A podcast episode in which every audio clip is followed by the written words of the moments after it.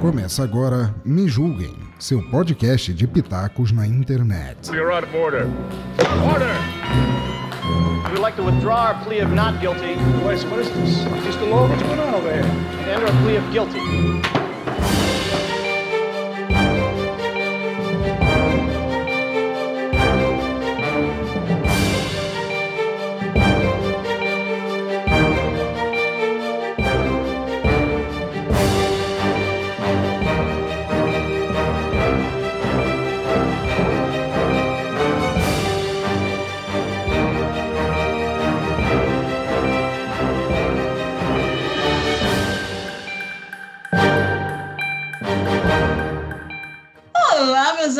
Tudo bem com vocês?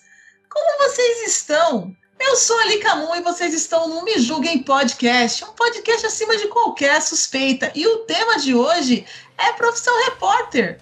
Sim, jornalismo, artes, música e tudo mais que vocês colocarem dentro dessa profissão que é multifacetada. Sim. E para tratar desse assunto, nós trouxemos três pessoas da área da mídia. Mas para trabalhar comigo nesse assunto, trouxe, claro, sempre a minha linda, maravilhosa companheira de bancada, senhorita Cristiane Navarro. Olá, pessoas lindas e maravilhosas, tudo bem com vocês? Eu sou a Cris Navarro, estou em mais um Me Julguem Podcast. Sim, eu estou gaguejando, estou enrolando a língua, mas aqui a gente é dessa, né? A gente chama os repórteres para poder falar sobre o que, que acontece nos bastidores e também na frente das câmeras. E nessa pegada aí, eu quero chamar o Yuri primeiramente. Yuri, seja bem-vindo, ele que já é de casa, que já também é meu cúmplice, né? Para quem não sabe, ele foi. Botamos a Lica em uma enrascada em outro episódio. Escutem lá também o arquivo confidencial da Lica. Yuri, se apresente! Suprabá, povo! Nossa, eu que cara sucinto. Ah, se vocês quiserem, eu, eu gasto aqui alguns minutos pra fazer merchan. Faz o que você quiser, a casa é sua, mas você perdeu a sua oportunidade, me desculpa. Ok. Isso que dá você chamar amigo para gravar, tá vendo? Coitadinho. É, e eu tenho aqui também a minha amiga, minha aluna, minha colega, minha querida Lise da Lenogari. Oi, Lise, apresente-se, por favor. Olá, pessoal bacana aí do nosso Me Julguem. Sou exatamente uma fã número um do programa de vocês e me sinto honrada de estar participando hoje, contando um pouquinho dessa profissão fascinante que é o fotojornalismo. Honrada, honrada estar aqui com vocês, galera. E A gente para fechar essa bancada maravilhosa, o Couto. Fala aí, Couto. E aí, povo, tudo bem? Como é que vocês vão? Como é que vocês estão? É, vamos aí, eu fa- faço lá parte do CoutoCast. Vocês acham arroba CoutoCast em todas as redes sociais e vamos pra pauta. Coitado, Cris, ele acha que tem pauta. Ô, Lica, eu conto ou tu conta? pauta na mão, Cris? que delícia! Falta na mão. A pauta na Mas é- mão? Tá na mão. Mas vamos lá, eu vou, vou dizer assim, eu conto ou tu canta? É melhor deixar pra lá, né? É, deixa. É, Não, deixa é a gente, quando a gente participou do, do, do programa do Yuri, né? Ele. até sem jeito, porque tinha pausa até para rir, né? O povo profissional, eu fico, eu fico emocionada com esse povo profissional que faz as coisas direito. Tem pauta, tem sequência, tem música. A gente tem a gente mesmo, né? Nós, nós mesmo. Ah, Caso a gente chega na casa dos outros já botando o pé no sofá, porque o pessoal chama a gente por educação. E a gente vai porque a gente não tem nenhuma, né? eu já falei, se as pessoas soubessem o que acontece nos bastidores, ficariam enojadas.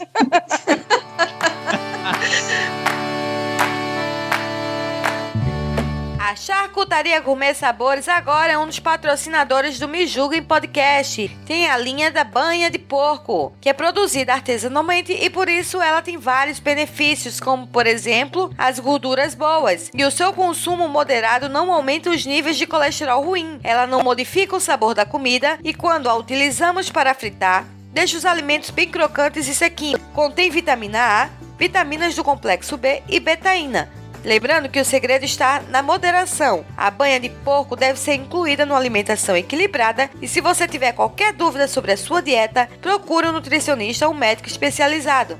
Teleentrega em Fortaleza e região metropolitana pelo telefone WhatsApp do DDD 85 99689 3766. Vou repetir: 99689 3766. Ou na rede social do Instagram, arroba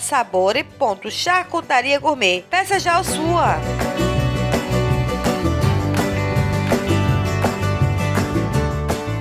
Mas o tema da gente hoje é para falar disso, sim né, essa profissão incrível e maravilhosa. O que, que, eu vou dizer, né? Eu não entendo nada, absolutamente nada, mas eu sou simplesmente fascinada é, em como é, você tem trabalhar na frente das câmeras, atrás das câmeras, atrás de muitas câmeras, no caso do Couto, você tem essa possibilidade de múltiplas funções dentro da mesma carreira.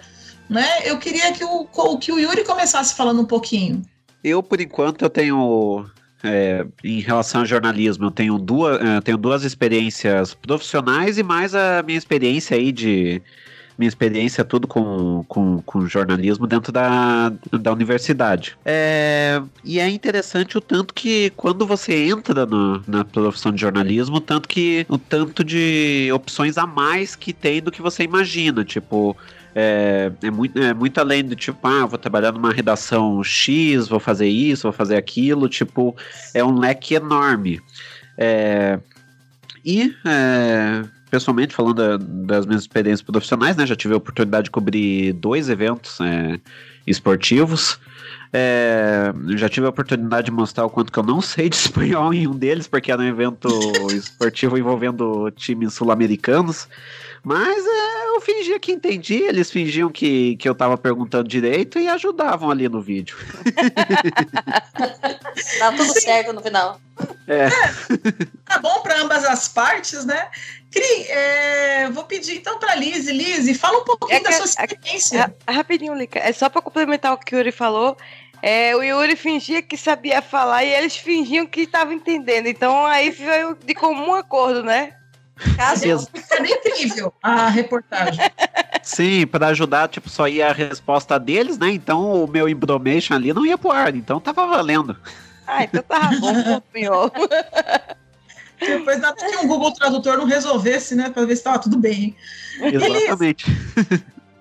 Fala um pouco da sua experiência, né? Você foi para o lado do fotojornalismo e também tem uma experiência como professor universitária. Pode falar um pouquinho para gente? Justamente. Eu, é, eu aos seis anos de idade, já descobri que o que eu queria para minha vida era é, fazer jornalismo, né? Eu tinha essa convicção, cheguei em casa, comentei com, com a minha mãe que eu gostaria de ser jornalista. É, entrando na faculdade, né, alguns anos depois, com 18 anos, na Universidade Estadual de Ponta Grossa, no primeiro ano de, de, de, faculdade, eu já me deparei com a disciplina de fotojornalismo. Quando eu tive a possibilidade de colocar o visor da câmera pela primeira vez no, no, no rosto, eu, eu disse, não, é isso, é para mim é isso, né? Então, a, a, a, arte fotográfica, ela traz todo dia um desafio novo. Quando você sai para cumprir uma pauta, você nunca sabe o que você vai encontrar. É sempre um desafio, sempre uma nova história. E o mais interessante de tudo, para mim, o que me assim me fascina é, e, e, me faz ter essa paixão tão grande pelo que eu faço, é você colocar todo o sentimento para passar uma realidade, né? Ao mesmo tempo que nós sabemos que nós é, fotografamos um fragmento só da realidade e muitas vezes até das nossas próprias referências, a gente pode mudar o curso de um de um contar uma história, né? Porque você pode numa imagem você pode fragmentar só o que você está vendo, né? E tem uma série de coisas acontecendo ao redor.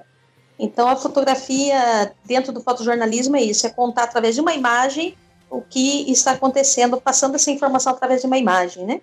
Então, sou fascinada pelo fotojornalismo, respeito demais é, todos os profissionais, principalmente nesse momento que nós estamos vivendo da pandemia aí, que seria de nós, né, se não tivéssemos uh, o, o jornalismo que temos aqui no Brasil, é, nos pautando e nos informando para que a gente possa vencer esse grande desafio aí, como os outros tantos que já vencemos, né?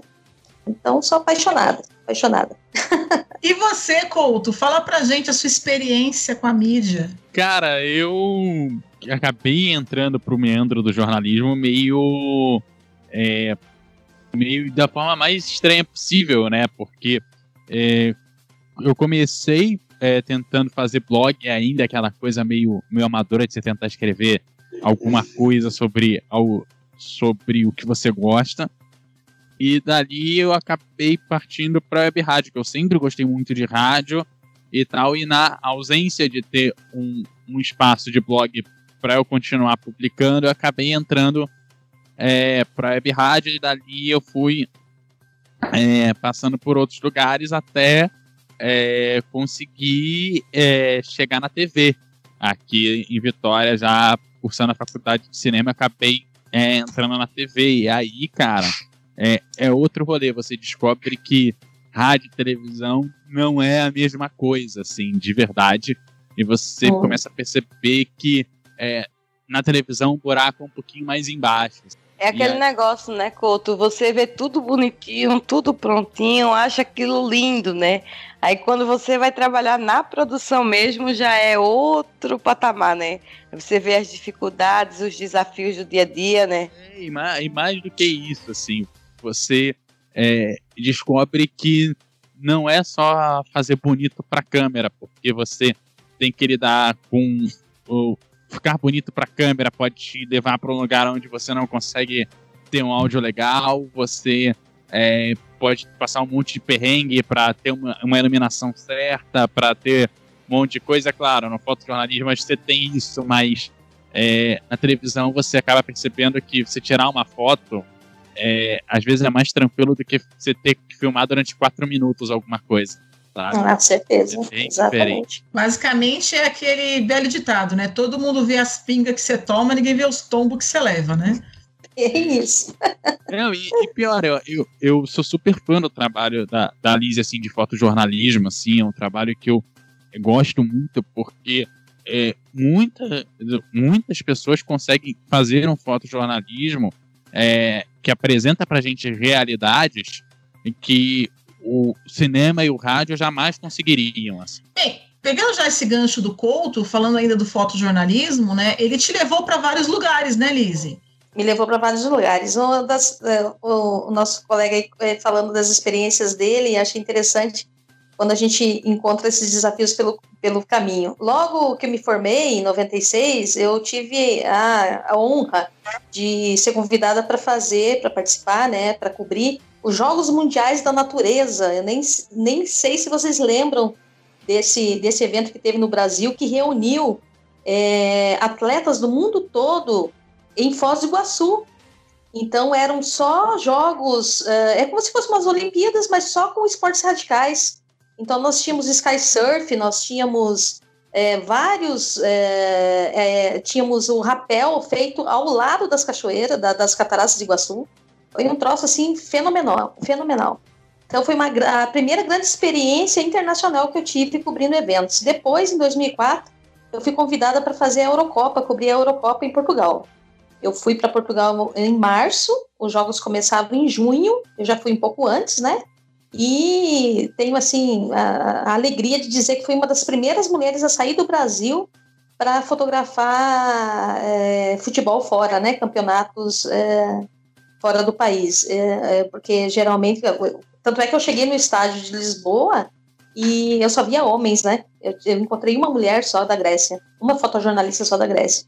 Eram só a, a grande maioria homens, né? É, tava no início assim das mulheres aparecerem no fotojornalismo.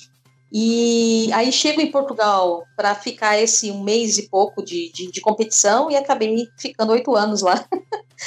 Eu larguei tudo aqui no Brasil e, e, e, me apaixonei por Portugal e fiquei oito anos lá. Uma grande experiência também de vida, né?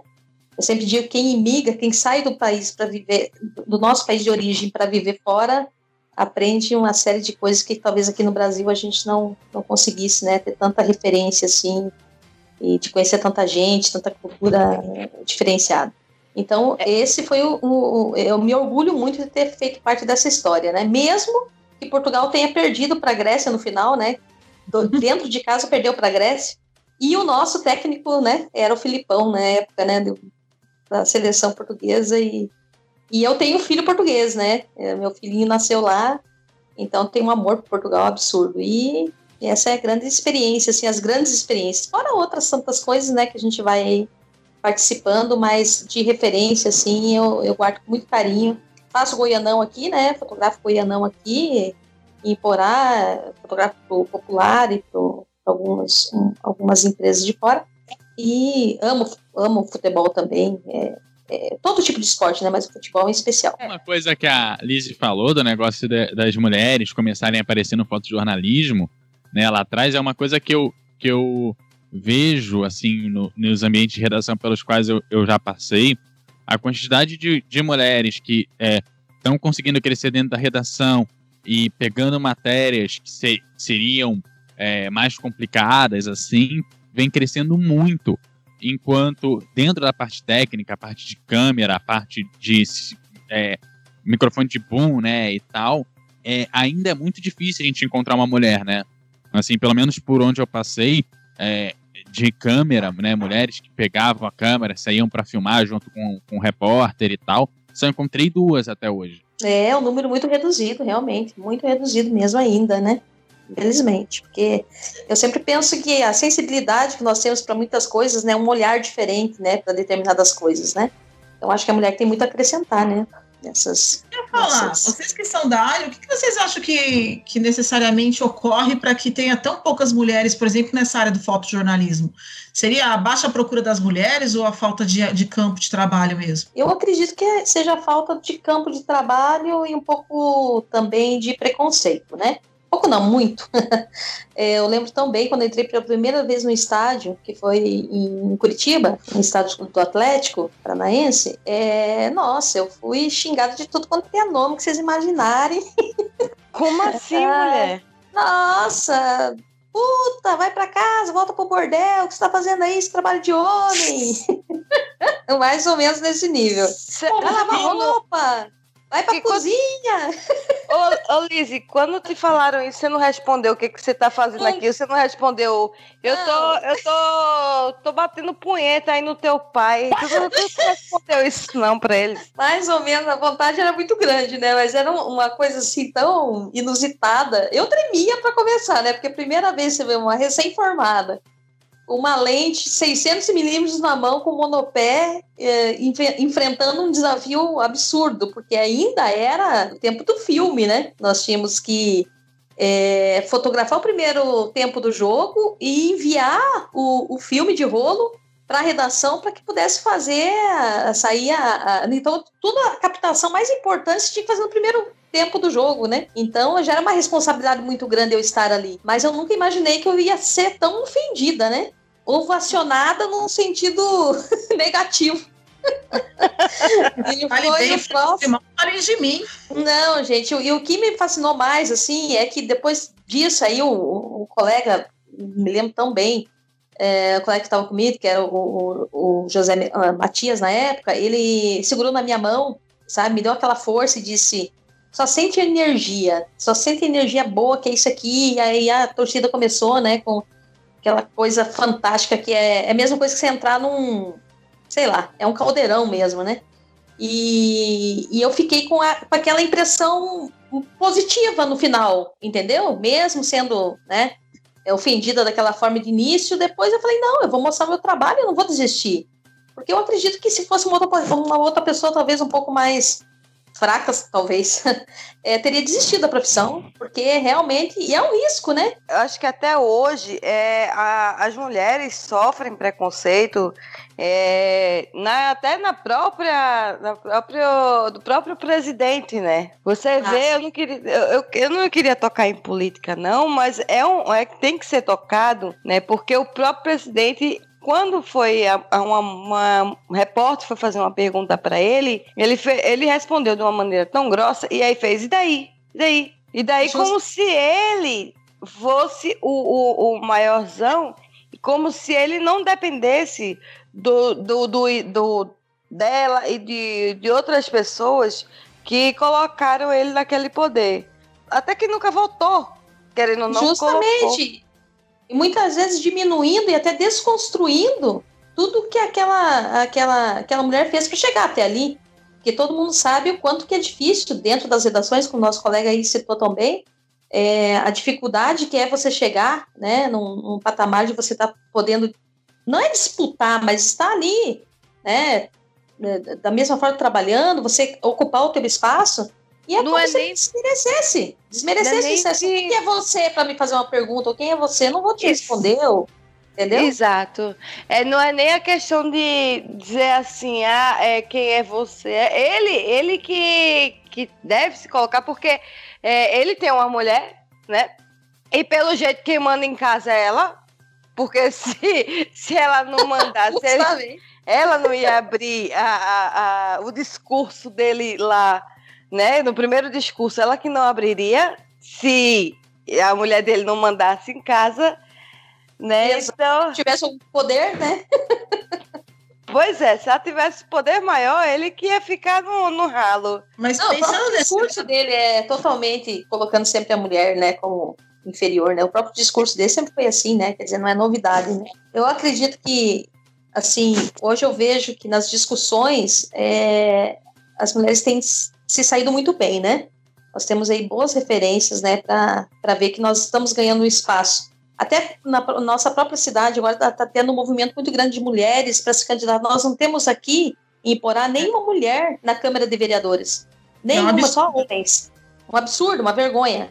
Então agora nós temos aqui um grupo de mulheres se mobilizando para isso e esses espaços precisam ser ocupados. Eu acredito muito nisso, tanto em qualquer profissão e principalmente na política também, né, para que a gente possa ter mais voz e, e buscar aí o que o no- nos é de direito, nada que não seja que nos é de direito, né? Essa é a verdade. E aí, aproveitando o teu gancho, Lizzie, é, eu queria até falar assim, que, sabe a frase da Lica no começo do episódio? Se vocês soubessem o que acontece no, nos bastidores, Bastidores. Vocês, vocês ficariam enojados?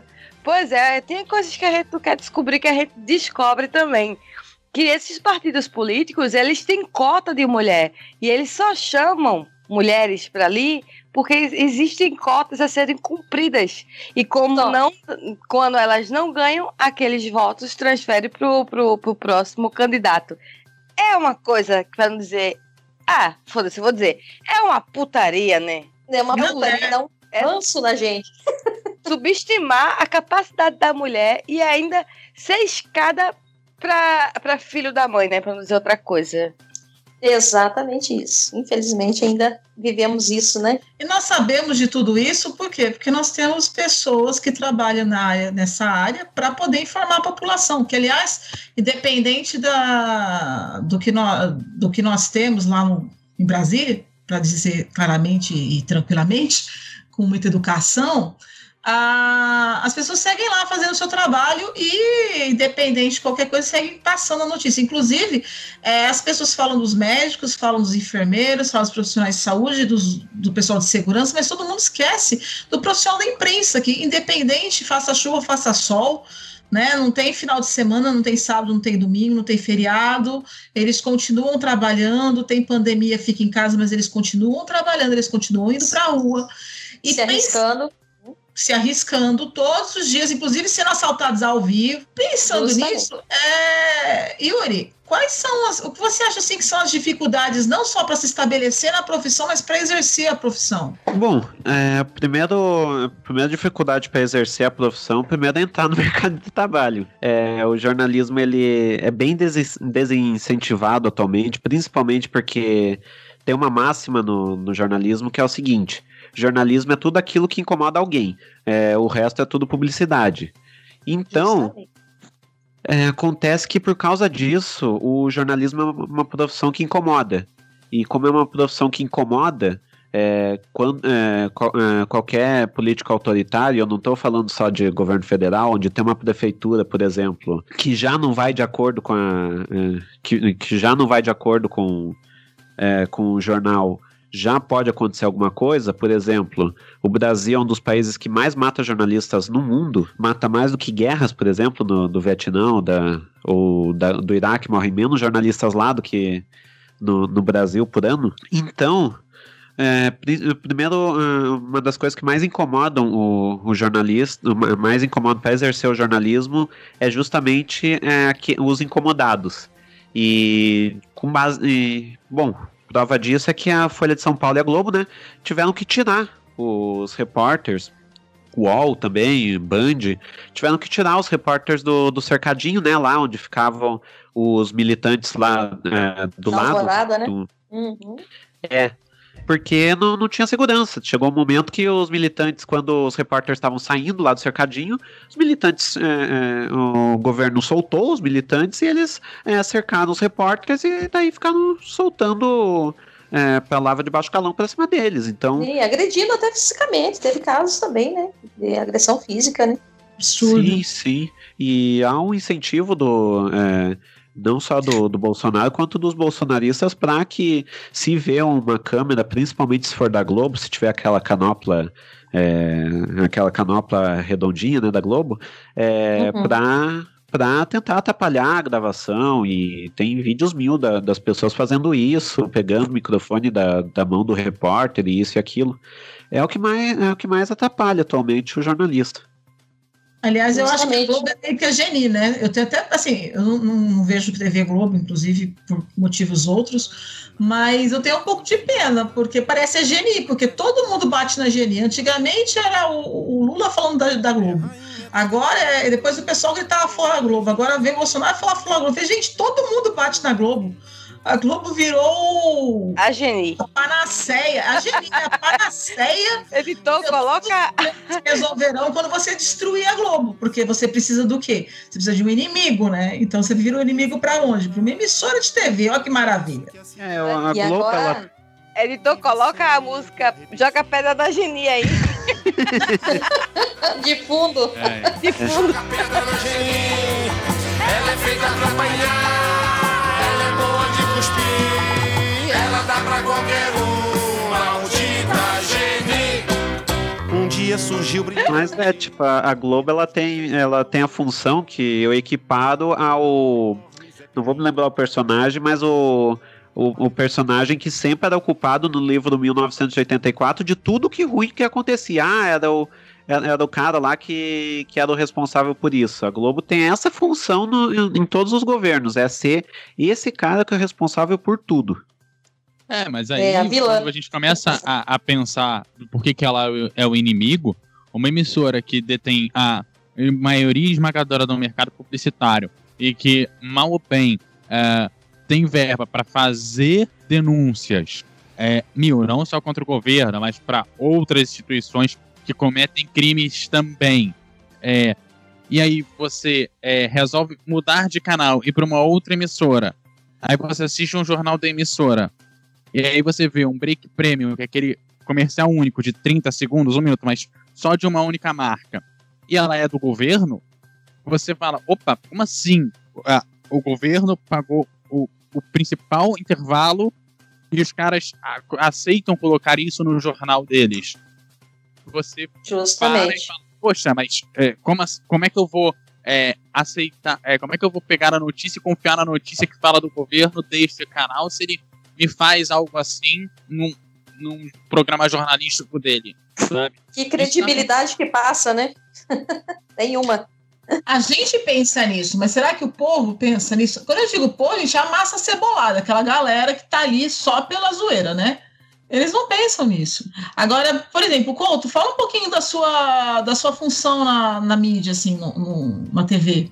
Então, a minha função é, é, é a função de, de bastidor e é, eu já, já ocupei, acho que o cargo mais perigoso, assim, da televisão. Acho que mais perigoso do que o do jornalista, que é o de controle mestre de TV. O que, que é essa função? Essa é a função de quem opera a programação da televisão. Ou seja, é, sei lá, vai entrar o jornal aqui, aí vai pro break, aí vai voltar pro segundo bloco do jornal, aí termina o jornal, entra o- uma vinheta de patrocínio entra uma novela. É isso que faz o controle mestre. Ele opera a programação e mantém a programação alinhada e rodando as 24 horas por dia. É um setor onde qualquer botão que você aperta, você tira a TV no ar ou você é, consegue é, censurar alguém. Você vai fazer Oi? isso? Não vai, porque, claro, que no momento que você fizer isso, você perde o seu emprego, né? Mas é uma E responde por isso, né? Sim, é, e já Justamente. aconteceu. é, eu já é, eu tra- trabalhei junto da, da Câmara dos Deputados aqui do Estado. é, a gente já foi é, acusado de estar censurando o deputado. Só porque, sei lá, nossa antena deu um pico de luz lá no, no, no morro e a gente ficou 15 segundos fora do ar, assim, que não era culpa nossa. Acontece, sinal terrestre, sai do ar, e aí? Né? Mas hoje em dia, sei lá, isso foi tem um, dois anos. Então, você tem outras mídias como YouTube, você tem Facebook que transmitem ali. Então, tipo, se eu quisesse censurar, eu apagaria tudo, não um, né? Exatamente, claro. Então, é. E a partir desse setor você acaba tendo contato com. É, você gera caractere, apesar de não ser exatamente uma função de controle mestre, é, né? Às ve é, muitas vezes, é, por questões é, financeiras, o, o, mestre gerava o caractere, a gente gerava um jornal do controle mestre, que também não é o mais indicado, mas a gente acabava gerando, então acabava operacionalizando alguns pontos a mais da programação do que necessariamente aqueles comuns de controle mestre. E, e aí você acaba tendo contato também com boa parte do pessoal de reportagem, uh, principalmente o pessoal de produção, que vai acabar uh, te mandando material e às vezes ele precisa de alguma informação mais técnica, né, para gerar uh, material. Você acaba uhum. falando com gente uh, bem mais em cima né, da, da empresa, né? Você pega o pessoal de direção de programação, direção de jornalismo e tudo mais, porque é, qualquer erro que você tenha, esse pessoal que recebe puxão de orelha, né? Quer dizer, é a Geni parte 2, né? só, só, que, só que a Geni é bem protegida, porque na verdade, se eu fizer a bobagem, pro público quem fez foi o jornalista, foi é, qualquer outra pessoa, né? Ele é um setor que ele é pouco conhecido da, da, da, da população. Apesar de da culpa ser nossa, quem nunca entrou numa televisão e nunca viu o setor, a gente acaba saindo ileso, assim. Nos bastidores mesmo. É. é a, a, a, as, as, as, redes sociais elas trouxeram uma nova perspectiva de notícia, onde todo mundo pode dar ser notícia e dar notícia, né? Hoje em dia, com a tecnologia, todo mundo tem um celular na mão e tem uma diferença, né? Eu acho que, eu acho que, que o jornalismo em si ele tem vivido uma certa crise de identidade, mas eu acho que agora já está. Já, esse, pico deve estar tá passando, a minha impressão que eu tenho, tá? Tô só fazendo um prequel aqui, mas que eles já estão começando a, a, se entender e se encaixar nesse processo. Antigamente, a única notícia que nós tínhamos é a que vinha dos jornais, que vinha dos jornais é, da televisão, das rádios, que vinham mais rápido. Acho que o mais rápido que a gente tinha eram as notícias via rádio. Aí a gente tinha os horários dos jornais e aquelas inserções que dava medo na gente, tipo a musiquinha da Globo, né? Que vinha os, os microfones girando. E você Plantão. tem o plantão da Globo, obrigada. E você tinha as, os jornais que, que sempre davam notícia no dia seguinte, né? Que estava ali trocando, e as revistas semanais que, que inseriam a gente no que estava acontecendo no mundo. E, e a população enxergava, né, eu como não da área, eu enxergava o mundo através dos olhos do que vocês nos passavam. E hoje em dia, você pode fazer todo esse caminho, mas você também pode pegar o vídeo da, das pessoas que estavam naquele lugar, você pode ver depoimento das pessoas e você pode faz, criar uma identificação ou uma compreensão diferente daquilo que você tinha em relação ao que foi passado, dependendo, por exemplo, do espectro, do aspecto, é, do espectro político da, da redação. Né? Você tem uma redação e ele tem uma proposta ali. Essa proposta tem que seguir alguns parâmetros. Eu já trabalhei com os meus alunos, acho que a Glise viu o trabalho que eu fiz. Eu peguei duas, dois textos de revistas que tinham é, posicionamentos políticos, é, um mais de direita, um mais de esquerda, e você Sim. pega a mesma notícia, e a mesma notícia, se você lê por um lado, você acha que aquela pessoa é culpada, se você lê do outro, você acha que aquela pessoa é inocente. Não é questão de um, de um caso, era a questão da Dilma, mas do jeito que cada um dava a notícia, você exaltava ou denegria a imagem dela. E aí você tem hoje em dia as pessoas mostrando essa notícia por outros meios. As pessoas têm acesso, por exemplo, a inquéritos, as pessoas têm acesso a propostas de lei. Então, quem quiser consegue ler. E a gente, qual é a função, então? Aí eu pergunto para vocês todos: qual é a função do jornalismo, né, é, da pessoa que está por trás também, é, de, nesse novo, nessa nova realidade? Olha, eu, sinceramente, eu eu encontro hoje no jornalismo um desafio muito grande, né? Primeiro com relação à credibilidade, né? É, sempre fomos muito cobrados com relação à imparcialidade. É muito complicado você falar o termo imparcialidade. Dependendo das referências culturais que você tem, dos posicionamentos que você tem, das vivências diárias que você tem, você vai se posicionar e vai acabar passando. Como eu disse, eu faço uma imagem e eu fragmento aquela imagem de acordo com o que é quase que uma direção, né? Eu vou fazer qualquer tipo de, de abordagem, cumprir qualquer tipo de pauta, eu tenho o meu, o meu pensar lá de alguma forma vai estar tá muito explícito, né? Hoje nós temos esse grande desafio que é uma disputa quase é, diária com todo mundo, porque todo mundo se acha meio jornalista. Isso que virou uma banalização praticamente a nossa profissão. Porque assim, ah, é, é, aqui, mesmo em Iporá, eu acho que tem dois ou três jornalistas formados, talvez um trabalhe, eu, e os outros se, que tem um jornalzinho aqui, um, um site de notícias, se considera jornalista. E nunca fez um curso e nunca, entendeu? Ele simplesmente trabalha com esse site e ele se considera jornalista como muitos se acham hoje no, no direito de ter uma, um celular na mão e fazer uma filmagem ou ter alguma coisa e colocar é, pessoas em situação totalmente é, é, constrangedora, né? E, e não passar informação como o jornalista se propõe a passar, né? Então, e todo dia a gente está lutando gente, Eu acho importante a gente fazer uma diferenciação também do tipo de cobertura, porque por exemplo, Ninja Ninja, quando começou nas manifestações lá em 2013, acho que o Ninja Ninja até começa antes, mas se populariza ali nas manifestações que a gente teve lá em 2013. Ele É, pegava mas- a manifestação, ligava o celular e filmava toda a manifestação. Qual é a Uhum. diferença disso para um, pra uma sessão da Câmara dos Deputados? Você vai falar que uma sessão das câmaras dos deputados é jornalismo, né? Não estou dizendo que não é. existe jornalismo ali sendo feito, mas é, a sessão ela tem um monte de coisas é, que não são necessariamente vão virar um produto chamado notícia depois.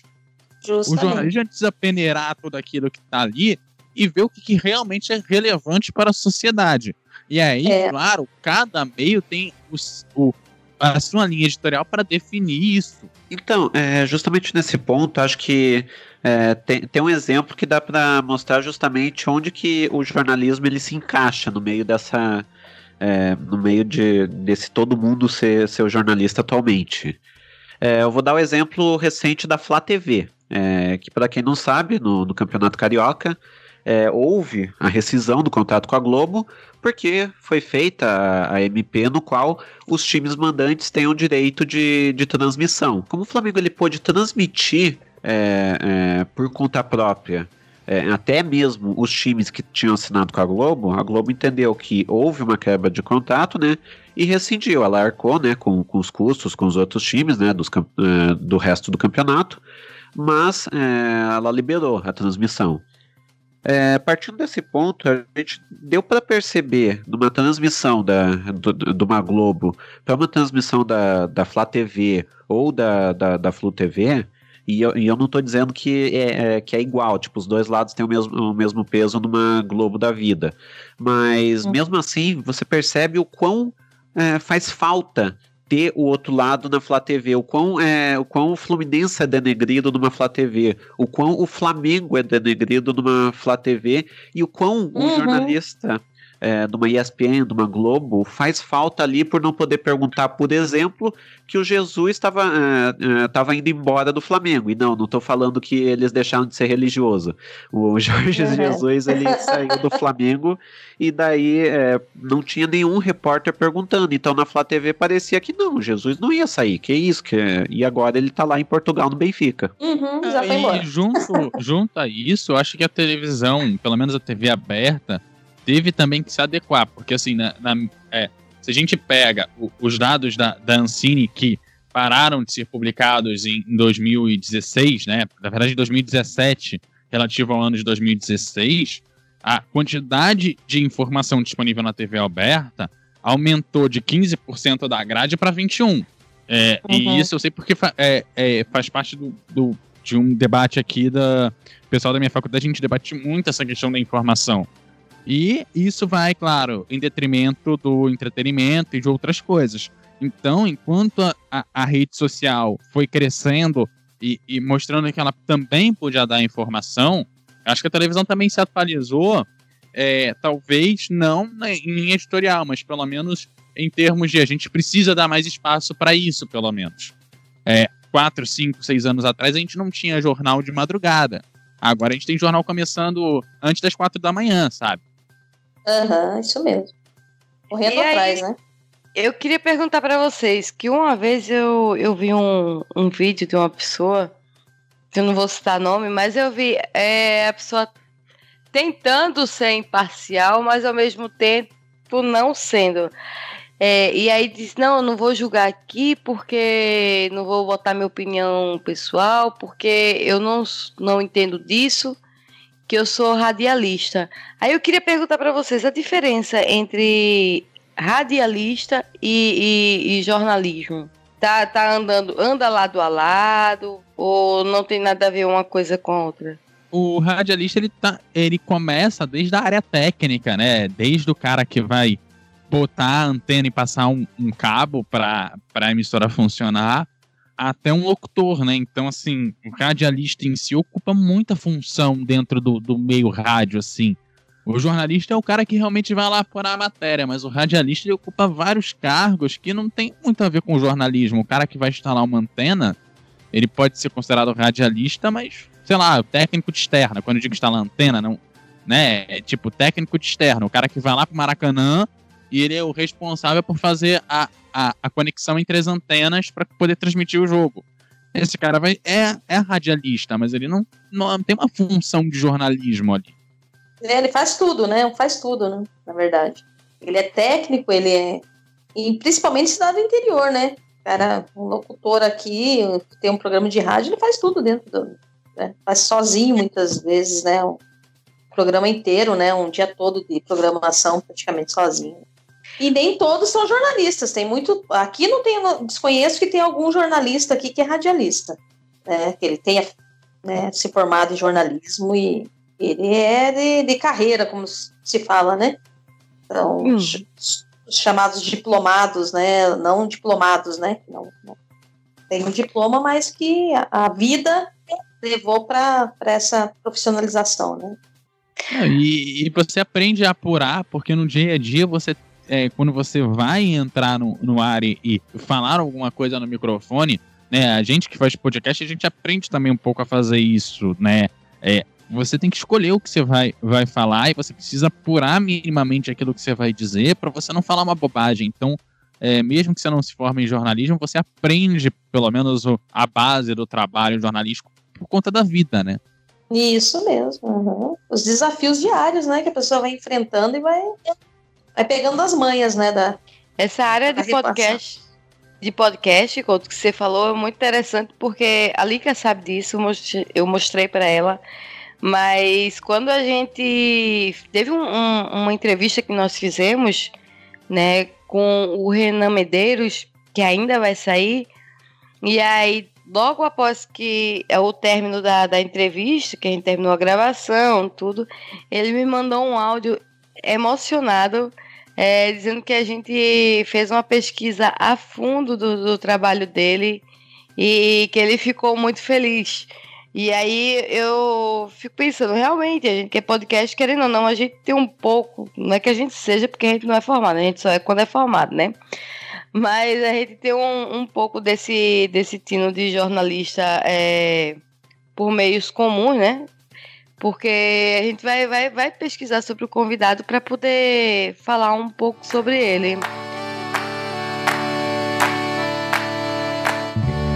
A Charcutaria Gourmet Sabore agora é um dos patrocinadores do Me Julguem Podcast. Tem linguiça tipo cuiabana artesanal com diferentes sabores: suína, bovina, carne de sol, cordeiro e frango. A Charcutaria Gourmet Sabore também tem a linha de linguiça artesanal hot, linguiça suína picante e cordeiro picante, além das linguiças Companhia da Terra, suína toscana e suína toscana pimentada. Torne o seu churrasco mais interessante e compartilhe com os amigos e familiares esse sabor da charcutaria gourmet sabore. Teleentrega em Fortaleza e região metropolitana pelo telefone e WhatsApp com DDD 85996893766. Vou repetir. 85996893766. Peça já a sua e siga na rede social também no Instagram, arroba sabore.charcutaria gourmet.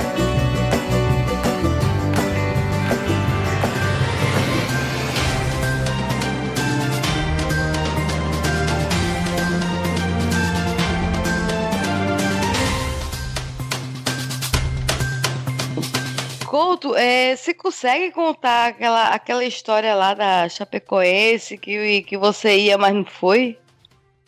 Cara, Acabou então, fundo? no dia da Chapecoense, é, a gente ia fazer o jogo da Chapecoense, não sei, eu não, não lembro o dia, mas é- era na mesma semana, assim. A gente ia cobrir o jogo e eu geralmente pegava a função de apresentador plantonista de, de é, jornada esportiva, que é, que é quem abre a jornada, fica fa- fazendo pré-jogo, faz o intervalo e faz o pós-jogo enquanto a bola tá rolando, você fala, ah, teve gol em não sei aonde, é, teve gol em, em tal lugar e tal, você vai fazendo isso. E aí, não, é, por conta de, de organizar essa escala para uma final de Libertadores que ia reunir aquela equipe enorme para fazer, é, eu acabei pegando um plantão de madrugada. E aí, eu falei, bom, beleza, vamos lá, vamos fazer o plantão, tranquilo, tamo aí, vou ficar aqui, vou é, dizer, é, vou fazer os boletins que tem que fazer de madrugada, já vou deixar as coisas encaminhadas e se acontecer alguma coisa, e não vai acontecer nada, porque, pô, de madrugada, né, não acontece nada, tá tudo já semi-pronto. E aí, dá, tipo, umas duas horas da manhã e tal, começa a pipocar que caiu um avião com um jogador que parecia ser o da Chapecoense. Aí eu falei, opa, vamos lá, vamos olhar. Eu falei, putz, caiu o avião, realmente. E aí eu fiquei numa sinuca de bico, porque, tipo, é, é, não era pra eu estar ali, porque, na verdade, eu era um dos membros mais é, recentes da equipe, então, assim, é, eu não, não tinha meio autorização para abrir um plantão, né? E é, do outro lado, quem podia meio que liberar era era tipo é, o cara que chegou tipo depois de mim, assim, sabe? Então tipo tinha menos é, autoridade de ainda. E aí tinha uns dois que não tinham muita experiência do que fazer. Eu já sabia porque eu já, já fazia jornada esportiva já tinha uns anos, então eu já sabia mais ou menos é, me virar. Só que eu tinha uma sinuca de bico, porque, na verdade, quando o avião caiu, você tinha informação de que, beleza, ele caiu. Você não sabe é, quantas pessoas morreram, quem morreu, se você deve dizer é, se pessoas morreram ou não, porque é, o que passava, que passava pela minha cabeça é, cara, é, chegou uma notícia que tinham três mortos e uma notícia que é, morreu o avião inteiro, sabe? É, Aí eu podia é, dar uma das duas opções de notícia, e uma ia estar errada, com certeza. E mais do que isso, eu achava que eu não tinha autoridade de dizer que tinha uma pessoa morta antes de que a família tivesse conhecimento da coisa. E você, Exatamente. a partir do momento que você é, decidiu abrir o plantão e falar que o avião da Chapecoense, um time é, que brigou pra caramba e chegou numa final da Libertadores, é, Em ascensão, né? tive ajuda. Eu ajudei a contar a história do time. Sabe? Aquele ano, é, eu fiz vários jogos da Libertadores, talvez não necessariamente da Chapecoense, mas fiquei lá o plantão todo, assim, meio sem saber, assim, é, sem tomar conhecimento da coisa de verdade. Porque é, a partir do momento que você está cobrindo, que você está preocupado, se eu dou tal dado, se eu dou aquele dado, você é, é, recebe o dado, mas você não processa o dado, né? Aí quando eu cheguei em casa, é, que é, eu deitei na, tomei banho, deitei na cama, sabe? Aquele plantão que você chega exausto, assim. E, tipo, você Uhum. chega às 7 horas da manhã, você tá cansado, assim. É meio, meio absurdo, mas... É, tipo, 7 da manhã você tá morto, assim. Você dorme, só acorda no outro dia, 7 da manhã, assim. Hein, Couto, que é aquela- com aquela sensação de que não fez tudo, né? A gente chega com uma sensação, É. parece que não conseguiu fazer tudo, né? Mais ou menos E- isso, né? Pois é, porque eu passei o bastão pra outra. Então, tipo, na hora que alguém chegou, eu falei, cara, ainda bem que você chegou, porque eu tô super cansado, mas, cara, eu quero ficar mais. Eu quero falando, cara, você não tem condição, vaza daqui. Bem isso, bem isso. E aí, quando eu cheguei em casa, que eu deitei na cama, me caiu a ficha do tipo, cara, eu podia estar naquele avião. Porque Nossa. se eu tivesse num cargo um pouquinho mais à frente e eu fosse cobrir como no em, loco como jornalista que estava ali, provavelmente eu estaria naquele avião, cara. Poxa vida. Ó o rolê que passa na tua cabeça, assim. É muito doido. E você fala, cara, é, é tanto é que até, assim, até hoje eu não, é, não pego avião fretado. Subo em avião, gosto, é, gosto até da sensação do avião decolando, mas pego com um pouquinho de medo, assim. Eu não tinha medo de pegar avião. A partir daquele dia eu comecei a ter, ter um pouquinho de medo, assim. Agora explica pra gente, Couto, por que, que você tem medo e que você é um cara muito incentivador, motivador. E eu também não pego. Se eu tivesse dinheiro hoje, eu também não pegaria avião fretado. Agora explica pra, pra, pra gente o porquê, para os nossos ouvintes, o porquê que.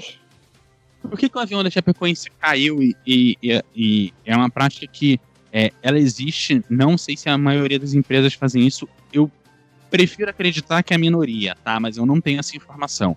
Mas muita empresa de fretamento, é, na hora que vai colocar o combustível do avião, coloca só o destino. Né? Então, por exemplo, se a empresa vai sair do Rio e vem para cá para Vitória, ela teoricamente tem que ter combustível do Rio para Vitória ou para voltar para o Rio ou para ir até Salvador, que são os aeroportos mais próximos, tá? É, Uhum. Claro que eu tô falando de avião de carreira, tá? Não sei de fretamento quais são os aeroportos. E aí o que que acontece? Como avião de fretamento ele viria até Vitória, mas ele não sabe quando que ele vai decolar de novo, ele põe o combustível só até Vitória. Então se acontece alguma coisa no caminho, pode ser que o avião não tenha combustível para chegar a outro lugar. Foi o que aconteceu com o avião da Chapecoense. Chegou lá, Justamente. estava com mau tempo, ele não conseguiu pousar a primeira vez no, no aeroporto, ele teve que arremeter, e ele não conseguiu é, fazer o retorno para voltar ao aeroporto. Foi aí que ele caiu. Então eu tenho. Hum. e, lá, o avião de carreira, ele põe, e não tem esse problema, porque é, ele vai sair do Rio, vem para Vitória, depois ele vai para Brasília, depois ele vai a Manaus, depois é, volta para São Paulo. Então ele, ele sabe que vai decolar de novo. Ele não tem esse problema de pôr combustível, o combustível evaporar ou estragar. Nossa, tenso, hein? Muito tenso. Nossa. Pior. Nossa, pensando nisso, vocês é, já tiveram que cobrir, por exemplo, acidente. Além desse acidente que você falou assim, você, Lise, você, Yuri, já tiveram que cobrir acidentes na estrada, na rua, ou alguma coisa assim que fosse assim, você deu aquela embrulhada e falou, não, eu tenho que seguir em frente porque eu tô aqui a trabalho. assim. Gente, uma das, das pautas mais impactantes da minha vida, e, e certamente eu- isso eu vou levar sempre, né? É muita tristeza, né? Que a gente. Eh, teve um acidente no, no- na BR, eh, perto da minha cidade, e quando ligaram para a redação do jornal, só estava eu, tinha mais ninguém. Aí eu fui dirigindo, é, inclusive eu desci, peguei o carro da- da- do jornal, a rede de notícias, né? é o maior site de notícias do interior do estado do Paraná. E quando eu estava a caminho, estavam 8 quilômetros de congestionamento já, tanto é, no sentido do acidente quanto além do acidente. Então parou as duas vias, né? E da BR. E quando eu chego é, no local, que eu fui passando, eu não tinha como passar, o congestionamento era muito grande, então acionei, nós tínhamos aquela sirenezinha e tal, né, no carro da imprensa fui com a câmera para o lado de fora, assim, para poder passar pelo acostamento. E quando eu, eu, eu percebo, eu vejo o carro do EML passando. Eu nem sabia mais ou menos o que, que, era a pauta. Aconteceu um acidente, era a informação que eu tinha. E quando eu vejo os carros do EML passando, eu pensei, bom, já, né, vou chegar lá, vou fazer só uma, uma foto geral, né, do, do, do dos carros, do, do, que aconteceu, da, da, da colisão, e volto embora. Para minha surpresa, quando eu chego lá, era um ônibus que só por Deus mesmo que é, ele estava só com o motorista, porque eram de 40 lugares e, e batendo uma carreta de levando grãos. Uh, toda a parte do, do motorista do, do, do, ônibus ele foi arrancada, então ficou só metade do ônibus toda, foi toda arrancada pela carreta. Foi um acidente seríssimo, grande. Aí eu penso, se todas as pessoas tivessem, né, se fosse um horário inverso, quando esse ônibus estaria levando esses trabalhadores para a fábrica de celulose lá, é, seriam muitos mortos, né? Porque você imagina, são 40 pessoas dentro e mais o motorista. Uh, uh, quando eu, eu, percebo que tem a, a moça da perícia mexendo muito perto da cabine do, do, do caminhão, e, e, que, eu, que eu foco na, na, na, camiseta dela, que ela estava de costas, né? E ela sai. Está o motorista. Uh, o corpo do motorista estava ali ainda, só com o dorso, né? É, estava sem os braços, estava decapitado, estava sem as pernas sem os braços. E só com a parte do tórax e as, e as entranhas todas para fora. Aquele momento, gente, aquele momento eu foi um dos mais impactantes da minha vida. Eu, eu não consegui ficar em pé, eu fui descendo, fui caindo. Eu sentei no meio-fio e eu fiquei pensando: o que é a vida, né? Esse senhor saiu de manhã para fazer o trabalho dele, como habitualmente faz, se despedir da família, e em segundos ele tem uma morte trágica dessa, né? Então, é, são pautas assim que você nunca mais esquece. Eu estou contando para vocês agora, é como se eu sentisse o cheiro, é como se eu sentisse todas as sensações que eu senti naquele momento, né? Então, tem pautas que realmente são até tem uma pauta que. Outra pauta também muito triste, que foi de doação de órgãos, né? Uma criança que caiu também. É, é, é, aquela coisa, você vivenciar tudo aquilo que aquelas pessoas estão vivenciando de alguma forma, você compartilhar com elas aquele tamanho de sofrimento, né? Então, para mim, não tem como ser imparcial também, né? Não nesse, tem, nesse não momento. tem, não tem, não tem como, não tem o como. O humano, é... ele, ele, ele sobressai ao profissional nessa ao profissional, hora. Ao profissional. Aí você chega assim, acabado na redação, né? Aí você tem que. Como eu sou fotojornalista, eu faço texto e, e através da imagem. E por mais in, incrível que pareça, né? Sempre uma coisa que chamou muita atenção dos meus, dos meus editores é que eu sempre começo uh, os meus textos pelo título. Eu faço o título, depois eu faço a matéria. E que eu sempre me pauto é, pela imagem. Eu tenho a imagem que eu fiz, eu já trabalho todo o meu texto em cima daquela imagem, eu já sei a, a foto que eu vou usar, entendeu? Então eu fui aprimorando isso com o tempo, né, também. Pegando o gancho, Lizzie, é, dessas matérias é, que foi impactantes para você, mas ao mesmo tempo que queria já puxar por um outro lado, existe é, pessoas também que, que não sabem o que estão fazendo e, e chega a ser cômico assim, porque por exemplo, essa semana eu vi uma na, na, na, televisão, tá, gente? Eu vi na televisão uma manchete de um, de um tabloide de, de fofoca. Aí eu vi, eu vi uma manchete ali dizendo mulher, ex, como era, meu Deus do céu. É... Bom dia. Bom dia. Eu queria um remédio para Pra? Pra... Pressão alta? É, não. Parkinson? É, não. Alzheimer? É, isso. Qual é o nome do remédio? Que remédio? Remédio Alzheimer. Alzheimer? Você quer alguma coisa. Ex-playboy, era isso. Ex-playboy presa sem calcinha. Aí Nossa. eu fiquei pensando. Digo, mas que matéria michuruca, hein, gente? Puta merda. Não, não, tinha mais nada, não? Pois é. Aí pra minha filha. Gente? Pois é. Tipo aquele de 9 tá anos. Veloso estaciona o carro na frente da orla. Eu já vi essa é. daí. falei, nossa. Minha filha de 9 anos. Ela olhou pra mim assim e fez, mamãe. Eu disse, que foi, minha filha? O que que tem a ver a reportagem com o título que eles colocaram ali? Eu disse, não sei, minha filha. Por que, que aprenderam a mulher só porque ela tava sem calcinha? A mesma assim, sabe? Aí depois, com o tempo, eu fui pesquisar direitinho, não era porque ela estava com calcinha, porque ela era envolvida com facção, e aí a polícia já estava de olho nela, e aí quando ela estava, parece que ela estava no motel lá, e aí aproveitaram e pegaram ela lá. Ou seja, o título não dizia nada do que realmente tinha acontecido, né? Essa é a é. verdade. Como diz, como diz na minha terra, não tinha nada a ver com as calças. Assim. Justamente, esse termo que eu tava lembrando agora.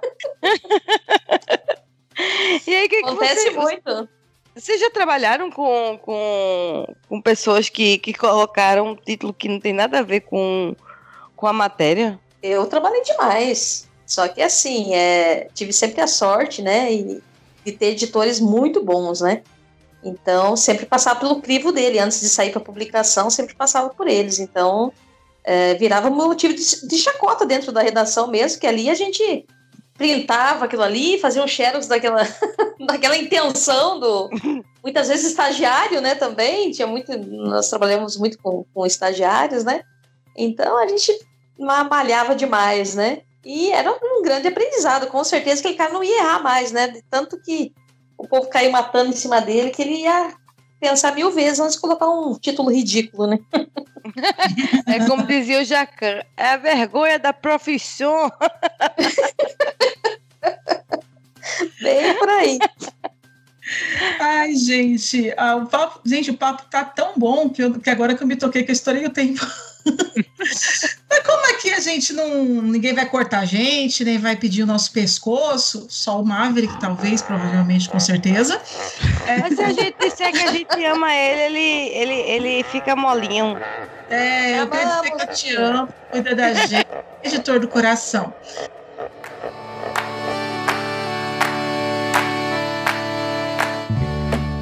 Charcutaria Gourmet Sabore, o torresmo mais famoso da live do governador do Ceará. Agora é um dos nossos patrocinadores e tem o torresmo já pronto para consumo. Além disso, você pode consumir bem quentinho. Segue a dica das formas mais corretas de esquentá-lo. No micro-ondas por 1 minuto. Forno pré-aquecido 3 minutos. Airfry 1 minuto a 180 graus. Na panela de 5 a 10 segundos em óleo quente. Pedidos de teleentrega pelo telefone e WhatsApp com o DDD 85 99689 3766. Vou repetir.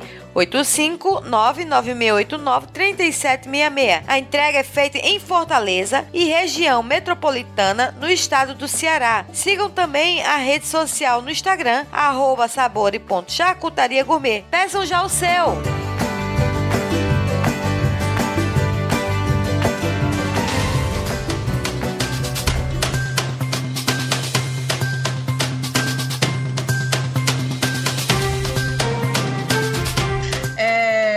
Eu queria agradecer a presença de vocês, né? de pedir desculpa assim, pedir que vocês voltem para a gente continuar esse papo, uma parte 2 provavelmente, porque tá bem legal.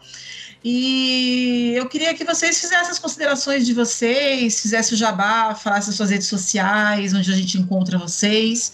É, vamos começar então com por ordem alfabética dessa vez.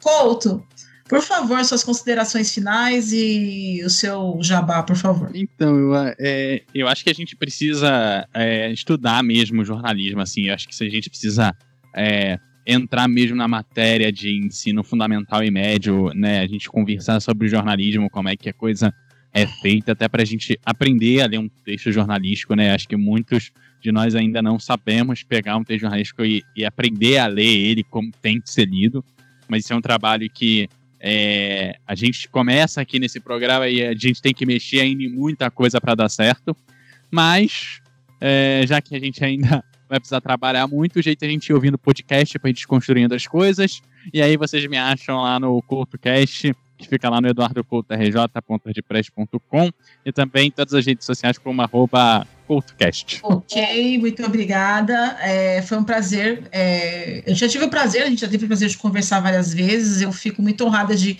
ter você no meu ciclo de convivência. E eu acho que hoje é um dia muito feliz para mim, porque todo mundo aqui está no meu círculo de convivência e eu admiro demais.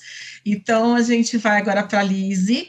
Lise, é, foi um prazer ter você aqui. Eu agradeço imensamente você ter aceitado o convite para fazer parte do programa e trazer a sua experiência, né? Falar que, que eu tenho é, muita, é uma honra minha ser sua professora também e, e eu te admiro demais, assim. Mas, por favor, faça suas considerações finais e fale suas redes sociais.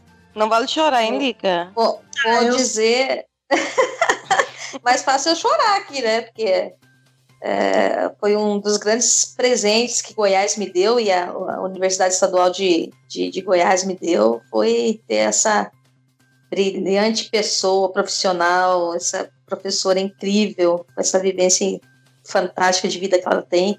E como ela é aqui, gente, ela dentro de sala de aula. Então vocês imaginem, né, a farra que é. E, e, Nossa, não tem palavras para. Todas as pessoas que eu encontro que fizeram curso de letras não esquecem da Lilian. Lilian é, é, é referência. Referência e uh, é apaixonante, é uma pessoa apaixonante. Eu tenho para dizer que eu me sinto honrada, eu acompanho vocês pela Lilian, né? A Lilian que começou a me passar uh, uh, esse trabalho fantástico que vocês fazem e realmente vocês são jornalistas também, acabam sendo jornalistas porque levam uh, tanta informação interessante. Eu, eu curto demais escutar os programas de vocês, então continuem e convidem cada vez mais pessoas e nos tragam cada vez mais coisas fascinantes como vocês estão fazendo. É, quero dizer para todas as pessoas que têm vontade, né, estão escutando o programa, de se aprofundarem mais com relação ao, ao jornalismo e até para poderem respeitar mais essa profissão, né? Não é porque eu sou jornalista ou porque sou fotojornalista, mas nós estamos aí para fazer com que as pessoas entendam o nosso tempo, né? É, através das informações e, e trabalhamos diariamente para isso, né? Muita responsabilidade, a maioria, graças a Deus, tem boas referências no jornalismo e nós temos aqui no Brasil boas referências do jornalismo. Agradeço aí a participação dos nossos colegas aí, adorei é, poder escutar a, as histórias de vocês e que Deus nos dê a oportunidade de nos reencontrarmos mais vezes e vida longa aí ao nosso programa maravilhoso que vai levar muita luz ainda para muita gente. Deus abençoe a todos, viu? Falar o que disso aí agora? É, Esse lindo comentário. Vocês merecem. Eu não tenho o que dizer. Mas... Me merecimento. Eu vou passar para Yuri. Pelo amor de Deus, salva a gente. Fala, Fala suas considerações finais e seus, suas redes sociais, por favor. Beleza. Primeiramente, também reforçar o agradecimento aqui por participar do, é, do, do Me Julguem. É sempre um prazer. É, para você ter uma ideia, primeiro a, a Cris me, me convidou, daí primeiro eu aceitei, depois eu perguntei sobre o que, que era o programa. É sempre um prazer Oi. participar aqui. Corajoso. Pois é. Sempre de peito aberto. Bom demais. Conhecido nossas pautas, ele foi realmente corajoso. É.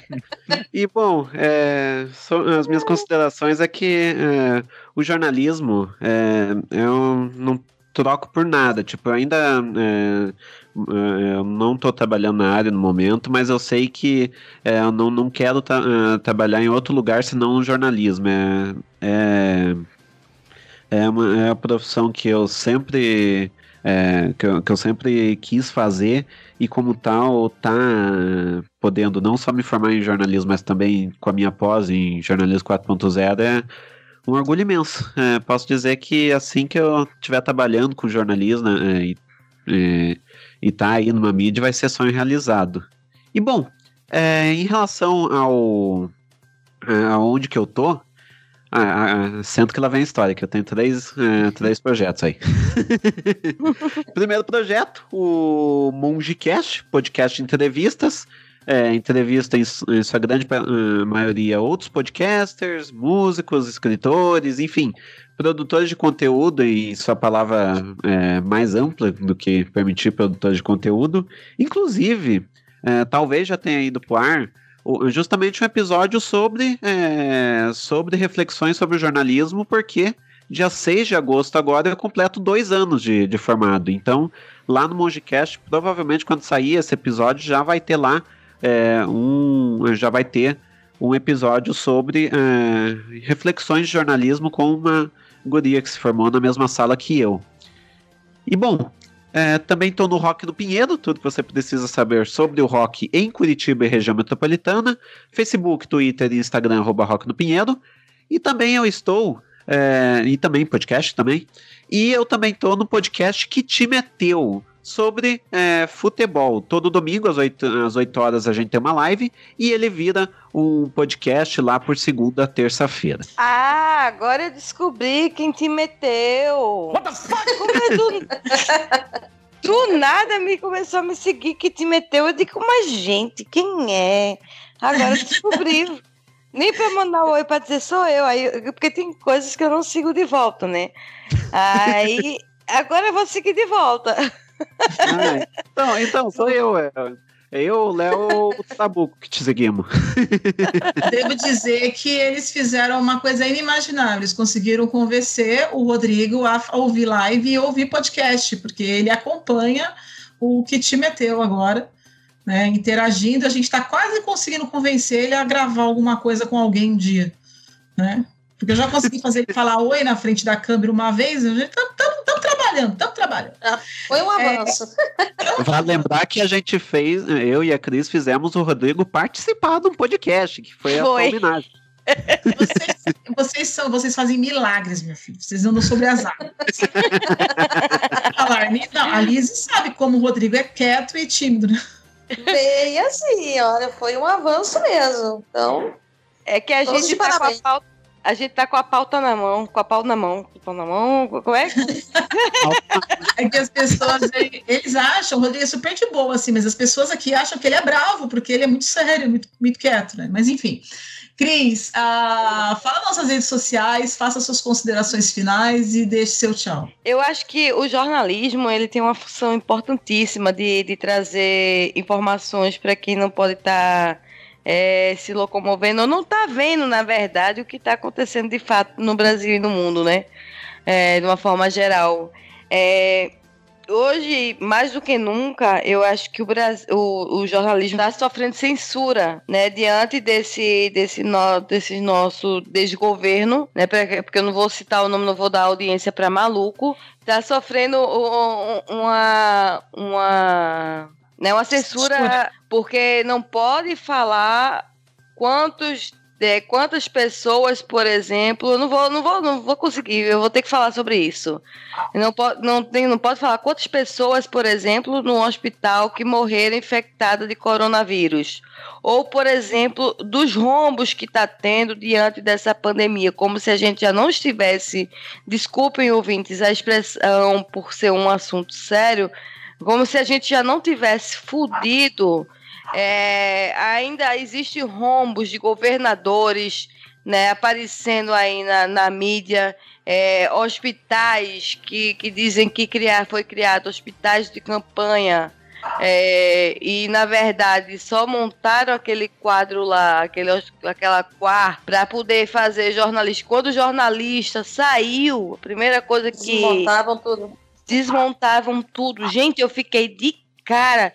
E se não fosse, se não fossem os jornalistas, né, os repórteres, é, os cameramen, ou seja, toda a equipe envolvida, ninguém jamais iria ficar sabendo de, dessas coisas. Então, eu acho que muito mais respeito, por gentileza, muito mais empatia com os repórteres, seja ele homem, mulher, é, seja hétero, seja homo, seja bi, seja trans, seja pan, independente de qualquer é, de, de, de, que orientação é, sexual seja, veja ali uma pessoa, porque ninguém ninguém tá, tá ali correndo risco de vida e muitas vezes entrando até em favela para cumprir um, um, uma reportagem de crime né? Como a gente já viu várias aí no, no YouTube ali do cara cobrindo uma morte e de repente começa o tiroteio de novo, sabe? Então eu acho que vocês estão de parabéns. Sabe? É uma, uma profissão de risco, uma profissão que deveria ser muito mais valorizada e não banalizada, né? As pessoas não têm noção do quão difícil é produzir conteúdo e até chegar onde na televisão bonitinha ou até o jornal existe toda uma equipe, todo um preparo. Só queria deixar aqui minha, minha, meus parabéns para vocês, a minha grande admiração e agradecer por vocês serem essas pessoas de peito e corajosas que vocês são. Meus parabéns. Muito obrigada, muito obrigada. Cris, nossas redes sociais. Ah, é, eu fiquei emocionada agora porque eu baixo, militei. Hashtag, Hashtag militamos, vai. nossas redes sociais é o, no Instagram é arroba me julguem, underline podcast. No Twitter, arroba julguem-me. É, vocês também podem entrar no grupo do Telegram, t.me barra podcast pode também estar encaminhando o seu e-mail, né, pra, pra gente no me e quem quiser me seguir é Cristiane B. Navarro é, lá no Instagram. De vez em quando me bate umas loucas aí, aí eu faço uma live, vocês vão acompanhar um pouquinho da minha loucura lá. De vez em quando, quase sempre. Acompanhem sim, sigam, porque ela tá sempre nas lives lá com os famosos, tá toda chiquérrima essa pessoa. É, é, eu, quero, eu quero fazer minhas considerações finais falando que hoje em dia todo mundo pode gravar, todo mundo pode mostrar, mas eu acho que a função do jornalista é mostrar aquilo que realmente precisa ser contado. Né? O acho que o recorte que gera notícia, né? Você saber o que, o, que, o que é notícia e o que é só, enfim, perfumaria. O que a gente vê muito nos vídeos aí são pessoas, assim, às vezes usando o ter o filmagem que eles fizeram para distorcer e você o trabalho que o jornalista tem todo de poder contar o que estava acontecendo ali. Acho que o trabalho de vocês é imprescindível, né? É, eu, como boa anarquista que sou, vou fazer o favor de falar de todos. Eu acho que a gente vive, o Brasil sempre teve censura, eu acho que o Brasil sempre depende de quem está lá, você sempre vai ter, né? Porque eu, se eu me lembro bem, e a gente ouvia muito uma pessoa que tem um dedo a menos falando que tinha que fazer a democratização. Adoro essa palavra democratização que eles usam, né? Fazer a Eu adoro mais, adoro mais um a pessoa do dedo a menos, que achei fantástico. Então, Nossa, ele faz, ele tem que fazer a democratização dos meios de comunicação. E a democratização dele era falar o que quer. Eles sempre querem arrumar um jeito de calar a imprensa de um jeito ou de outro, né? E aí a gente tem o senhor Cloroquina agora também fazendo pelo, pelo mesmo caminho, o que é normal, porque é o que eles fazem, né? Eles vão sempre tentar calar a imprensa. Enquanto um bate palma para um, bate palma para outro, na verdade, no final eles sempre vão tirando um pouquinho, até que se fique quase nada, né? A pessoa vai ver, já foi tudo tirado.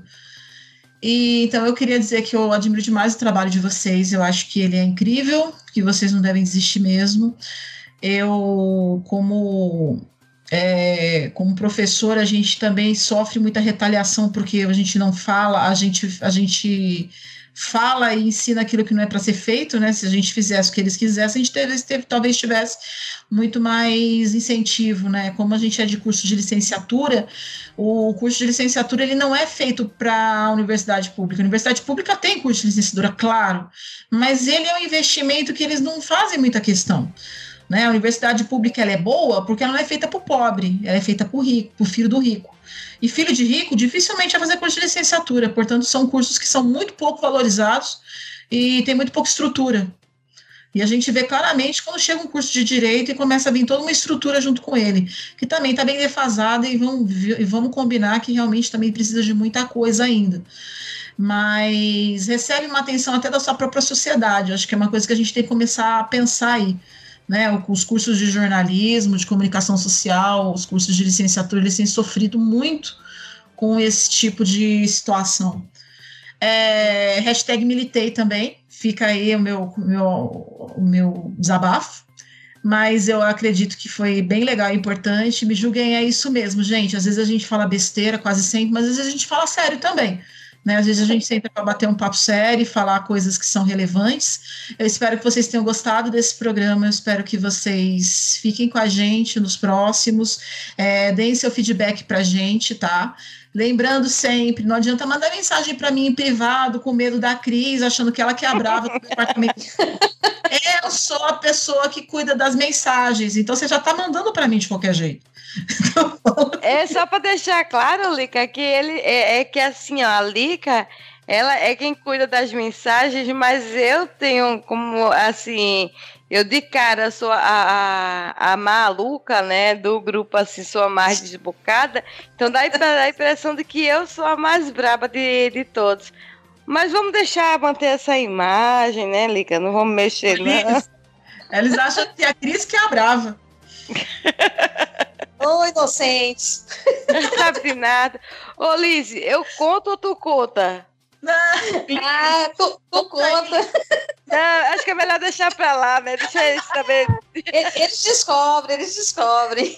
É. Ainda bem que tá suavizada aqui. Mas assim, as minhas redes sociais, vocês me encontram lá no Twitter como arroba Licamon com K, vocês me encontram lá no Instagram como Lica Underline Moon com C.